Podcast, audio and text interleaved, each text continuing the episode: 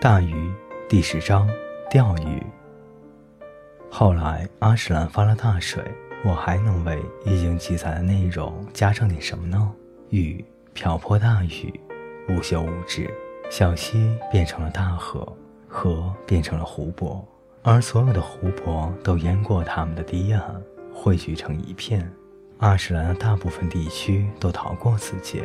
有人说是山脉恰到好处的叠合，把水从镇子四周分开了。但是阿什兰还是有那么一角的房屋，以及其他的一切都沉在了湖底。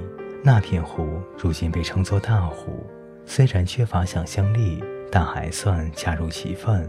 至今还能在夏天的夜晚听到那里死于洪水的冤魂发出的低吟。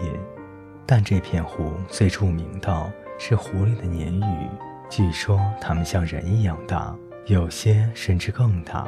如果你游得太深，它们会扯掉你的腿；如果你不当心的话，扯掉的可不只是腿。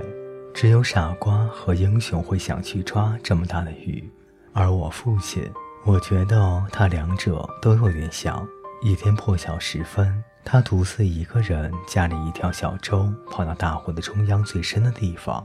鱼饵呢，是一只老鼠，死老鼠，在谷仓里找到的。他把它挂在钩子上甩了出去，鱼饵过了整整五分钟才沉到了水底，然后他慢慢的拉上来。不久，他就感觉到手中一震，这一震带走了老鼠、鱼钩还有其他东西。于是他又试了一次，这次用了更大的鱼钩。更结实的鱼线，看上去更肥硕的死老鼠，整片湖水开始翻滚、摇晃，并泛着泡沫，仿佛湖里的幽灵都苏醒了。爱德华只是继续钓鱼，就这样钓鱼。也许这是个坏主意。看着眼前的一切渐渐地变得不像湖水，而且可怕。也许他该把他的小老鼠拉回来，马上划船回家。好吧。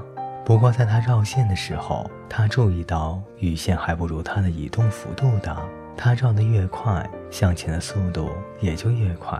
他知道，他现在应该做的事很简单：松开鱼竿，把它扔进河里，并与它吻别。天知道鱼线的另一头挂着什么，把它向前拖，但他扔不掉，他办不到。实际上，他的手感觉就像是鱼竿的一部分。所以他做了第二种选择，他停止绕线，但是也不管用，他还在向前移动。爱德华飞快地移动着，比之前更快。所以这不是水流造成的事吗？他是被什么东西拖着？是动物，一条鲶鱼。他看着它像海豚一样跃出水面，在空中画出一条弧线，反射出一道太阳的光线，美丽。怪异、可怕，它有六七英尺长。接着，他潜入水中，把爱德华也带了下去，把他从他的船上掀了起来，一直拽到了水底，深深地拽进大湖底的深水墓地里。在那儿，他看见了房屋和农场、田野和道路。阿什兰的那个小角落就这样被洪水覆盖着。他还看见了人。霍梅尔·吉特里奇和他的妻子马尔拉，还有弗恩塔伯特和卡罗·史密斯。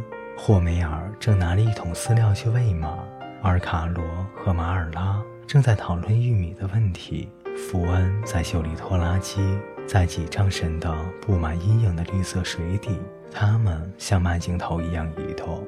他们说话的时候，小泡泡从嘴唇边冒了出来，升上湖面。鲶鱼带着爱德华掠过的时候，霍梅尔微笑并挥手致意。爱德华认识霍梅尔，但是动作还没有完成，他们就消失了。鱼和人上升，并且突然跃出水面，爱德华就这样被甩到了岸上，丢了鱼竿。他没有和任何人说过这件事，他不能说，因为谁会相信呢？被问及丢失鱼竿和船。爱德华就说：“他在大湖里的岸上进入了梦乡，那些东西就这么飘走了。”各位听众朋友，感谢您的陪伴。本节故事就为您播讲到这里，我们下节再见。